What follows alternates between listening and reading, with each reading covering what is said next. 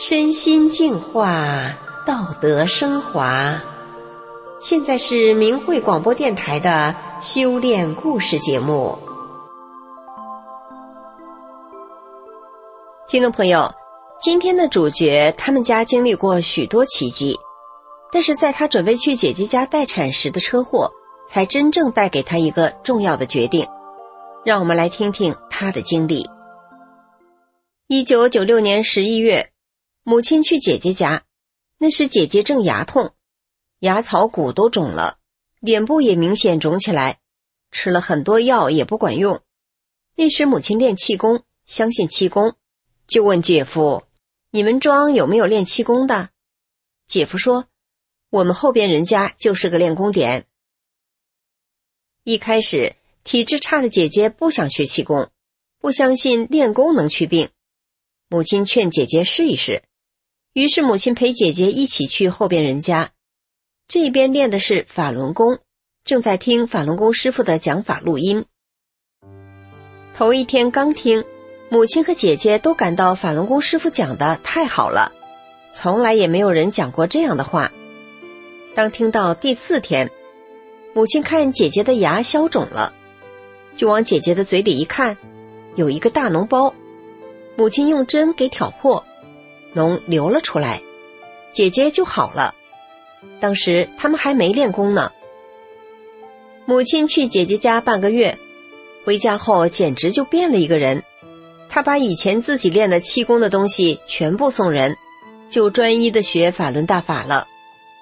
母亲修炼后身体健康，心情舒畅，不和父亲吵架了，也不骂人了，满柜子的药也都扔了。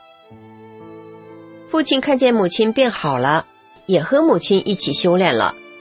我父亲长期受哮喘病的折磨，修炼法轮功后不治自愈了。他严重的坐骨神经痛也好了，几十年的烟瘾也戒了。我二姨一看，她也修炼了。二姨后来又把大法介绍给她周边的亲戚朋友。母亲和姐姐见人就说法轮大法好。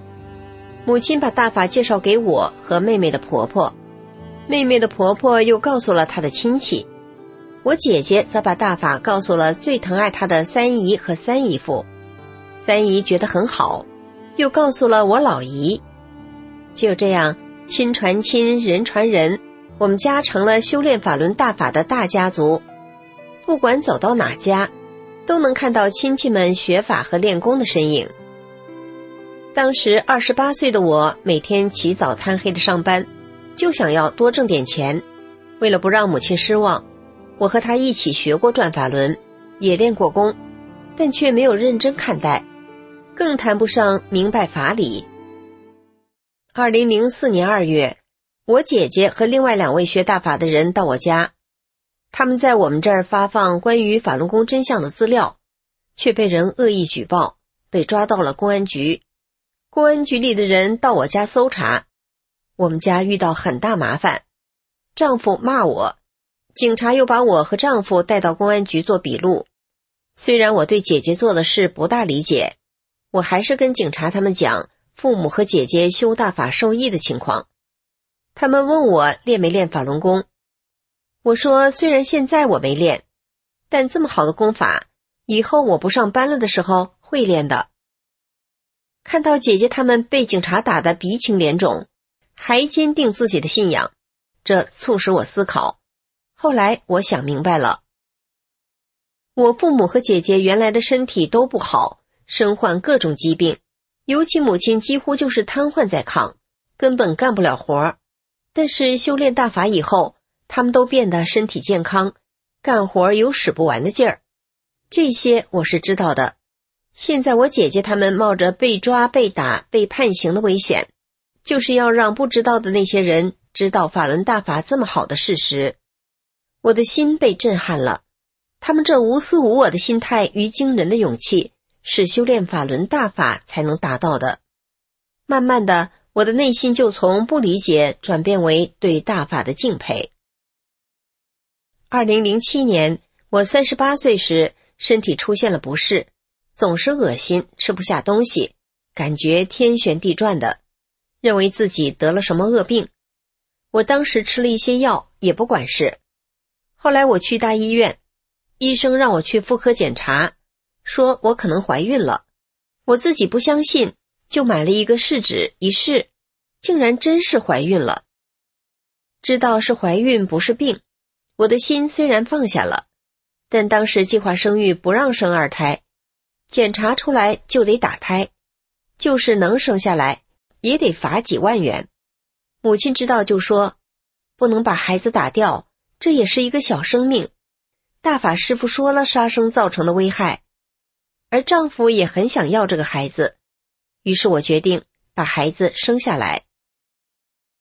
当我怀孕四个半月时，村里普查做孕检，我在心里说：“师傅啊，要是让我生下这孩子，就别在孕检中检测到我怀孕。”结果我还真的没被检查出来怀孕了，太神奇了。后来月份大了，丈夫实在不放心，害怕下一次孕检，就把我送回了娘家待产。我的预产期是隔年的二月初八，但正月末我就感觉身体不太对劲，笨笨的。因姐姐家住在医院附近，我就让弟弟从娘家开三轮车送我去姐姐家准备生产。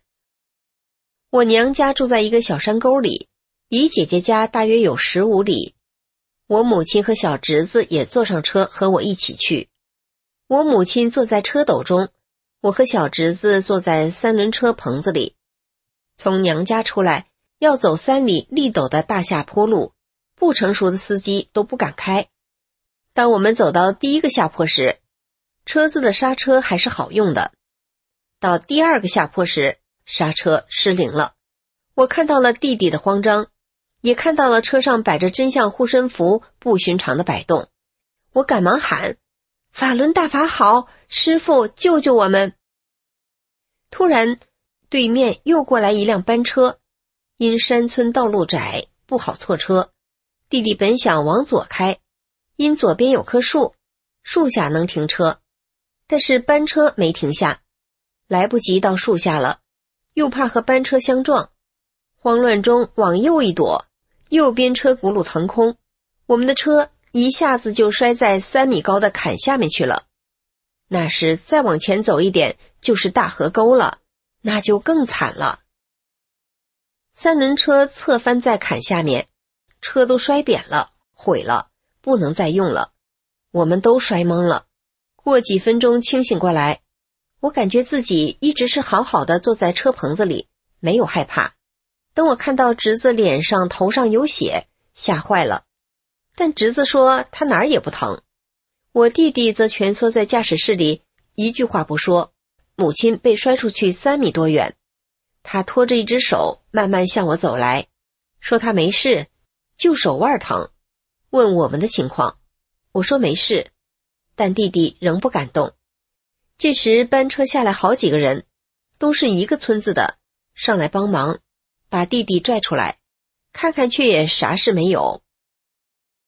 我母亲找一个叔，把我先送到医院，弟弟带侄子回家。弟媳妇给侄子洗洗，却奇怪的没看到侄子哪里有伤，身上没有伤口，好好的。我到医院后，由我姐和三姨管我。医生知道我出了车祸，怕有危险，让我做剖腹产，让家属签字，不管大人和孩子出现生命危险自负。医生这才准备给我接生。我姐和三姨他俩都是修大法的。让我信师傅，信大法，就陪在我身边，给我背法，念法轮大法好，真善人好，让我在心里念。后来在临产最疼痛难忍的时候，他们三个人就一起大声念。医生瞅了我们一眼，又看到我很痛苦的样子，也没有说什么，意思是只要管事儿，你们就念。后来我没有剖腹，顺利的生下了孩子。孩子生下后，不知怎的，啊啊的哭个不停，拍也不行，抱也不行，就在保温箱里一个劲儿的哭。后来我姐就和孩子说：“你是不是不愿意来到这个世间呐？怕来到这里受苦吗？你不要害怕，现在人世间的师尊正。”在传宇宙大法呢。你来到这世间是一件最幸运的事，你会听到佛法的。这万古机缘，你遇上了。我姐说完这话，小孩立即停止了哭声，好像听懂了这话。从那以后，我也开始真正的修炼法轮大法。听众朋友，听完这个故事，不知道您对法轮功学员为什么要对人讲大法真相这件事儿，是不是有了进一步的了解呢？好，今天的故事就到这儿了，感谢您的收听。